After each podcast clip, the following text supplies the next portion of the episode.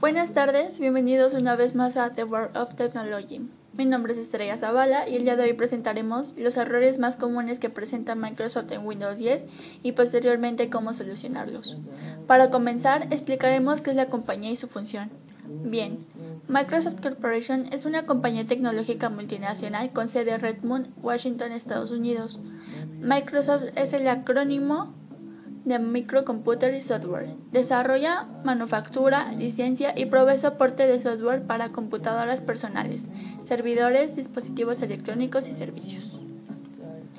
Por otra parte, Microsoft está poniendo mucho empeño en la actualización de Windows 10, ya que incluso obliga a los usuarios a forzar la actualización, quitando soporte rápidamente a las versiones anteriores. En primer lugar, tenemos los problemas con el código de producto, siendo esto uno de los errores más comunes del sistema operativo de Microsoft es pedirnos el número de serie del producto para confirmar que es original. Este problema es bastante fácil de solucionar, ya que tan solo tendremos que seleccionar la opción de omitir o activar más tarde. Microsoft reconocerá el problema y procederá a la activación automática de la copia en unos dos días. Posteriormente solemos tener problemas con la instalación que se cuelga y se producen reinicios constantes. Este problema puede darse principalmente por dos causas. En primer lugar, por tener hardware adicional conectado. En segundo lugar, debemos de conocer la versión que estamos instalando en nuestro ordenador, ya que tendremos que instalar una versión de 32 bits si nuestra máquina es de 32 bits y una versión de 64 bits si es de 64 bits. Otro de los problemas que podemos tener es que los controladores no se hayan instalado automáticamente después de iniciar Windows 10 por primera vez. Si esto ocurre, Windows no detectará nuestra tarjeta de sonido, video o cualquier otro elemento de hardware con los consiguientes problemas. La solución a esto es relativamente sencilla. La mayoría de los controladores se instalan automáticamente durante las siguientes horas y después de varios reinicios. Por otro lado, en el menú de inicio son de los problemas más recurrentes que pueden experimentar los usuarios de Windows 10. Microsoft todavía no ha dado con una, solución, no ha explicado a qué se debe. Sin embargo, afortunadamente podemos resolver nosotros mismos el problema sin mayor complicación, mediante el inicio en modo seguro. Lo que tendremos que hacer es escribir msconfig dentro del cuadro de ejecutar una vez aquí, iremos a la pestaña de arranque y seleccionaremos Arranque a prueba de errores, junto con el modo red.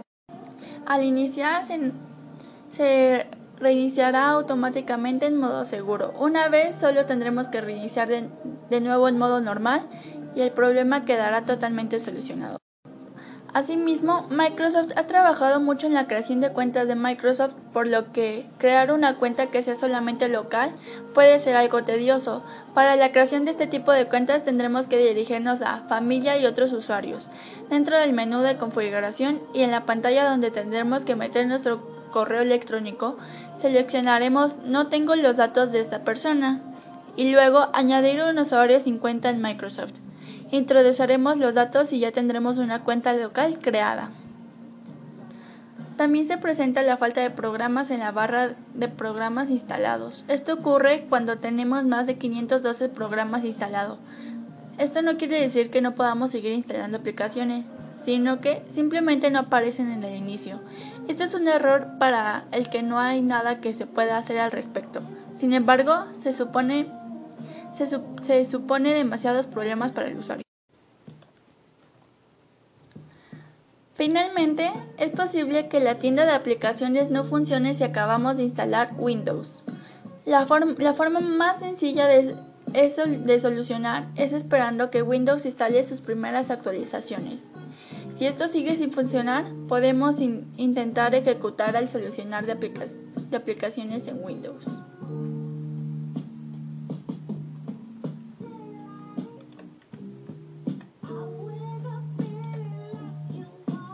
Bueno, eso sería todo. En definitiva, estos son los errores más comunes que podemos encontrar en Microsoft Windows 10.